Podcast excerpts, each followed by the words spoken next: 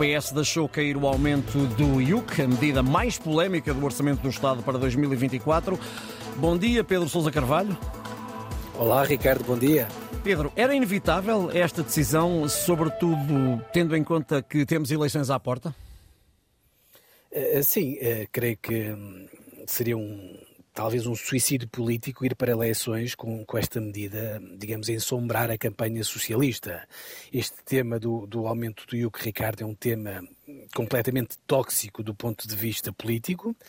Uh, uma coisa é tu, obviamente, avançares com esta medida, digamos, a três anos de eleições, quando pensavas que ias só ter eleições em 2026. Até lá, provavelmente, o governo acharia que muitas pessoas provavelmente até iam esquecer do assunto.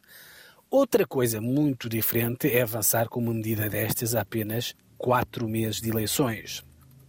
Aliás, basta tu olhares para, para aquela petição pública que já juntou mais de 400 mil assinaturas e também olhar para a manifestação, por exemplo, que aconteceu no passado dia 5 de novembro e que juntou muitos milhares de, de automobilistas e motociclistas eh, nas principais eh, capitais distritos do país.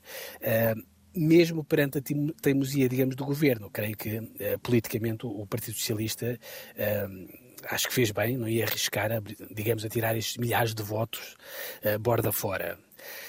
Ricardo, ainda do ponto de vista político, é preciso não esquecer que este é um daqueles raros temas que conseguiu juntar do mesmo lado da barricada todos os partidos da direita à esquerda e também é preciso recordar que o próprio Presidente da República, que aliás até elogiou o orçamento, eh, não estava nada confortável com este, com este aumento do IUC, eh, uma medida, aliás, que, que Marcelo Rebelo Sousa classificou de drástica e disse que não era fácil de compreender pelos portugueses.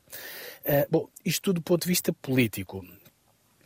Do ponto de vista económico, a medida também tinha aqui um bocadinho pés de barros, se querias, se, se, se quiseres usar a expressão. Do ponto de vista de encaixe financeiro, não era uma medida que fazia mexer o ponteiro das receitas do Estado. Estamos a falar de um valor extra de 98 milhões de euros uh, para os cofres do Estado, o que eu acho que é um valor residual, tendo em conta e que não compensa, se quiseres, os tantos estragos provocados por esta medida.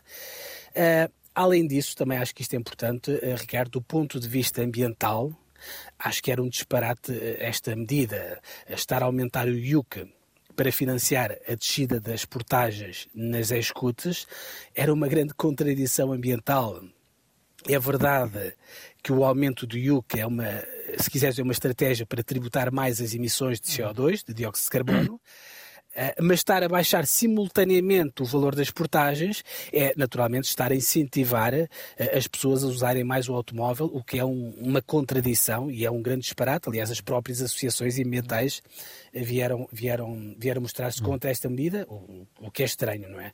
Enfim, portanto, já falamos do ponto de vista político, do ponto de vista económico, do ponto de vista ambiental. Uh, creio que só falta dizer que, do ponto de vista social, também eu acho que era uma medida altamente injusta era injusta porque era uma medida socialmente regressiva, eh, porque ia ser aplicada a veículos, portanto, a carros mais antigos e de menor valor comercial, uhum. e cujos proprietários, em regra, eh, não necessariamente, mas em regra, são aqueles que apresentam rendimentos mais baixos e, obviamente, não têm tanto dinheiro para estar a trocar um carro, ainda por cima para estar a comprar um, um elétrico hum. ou, eventualmente, um, um híbrido.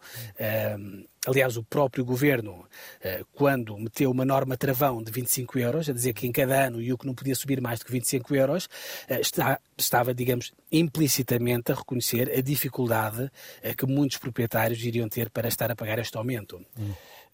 Enfim, Ricardo, por tudo isto, portanto, pelas razões, se quiseres, política, económica, ambiental, social, creio que o Partido Socialista fez, fez bem deixar cair esta medida, se não acho creio eu, estaria a dar aqui um grande tiro no pé. Muito bem. Obrigado, Pedro. Voltamos a encontrar-nos amanhã depois das nove para as contas do dia.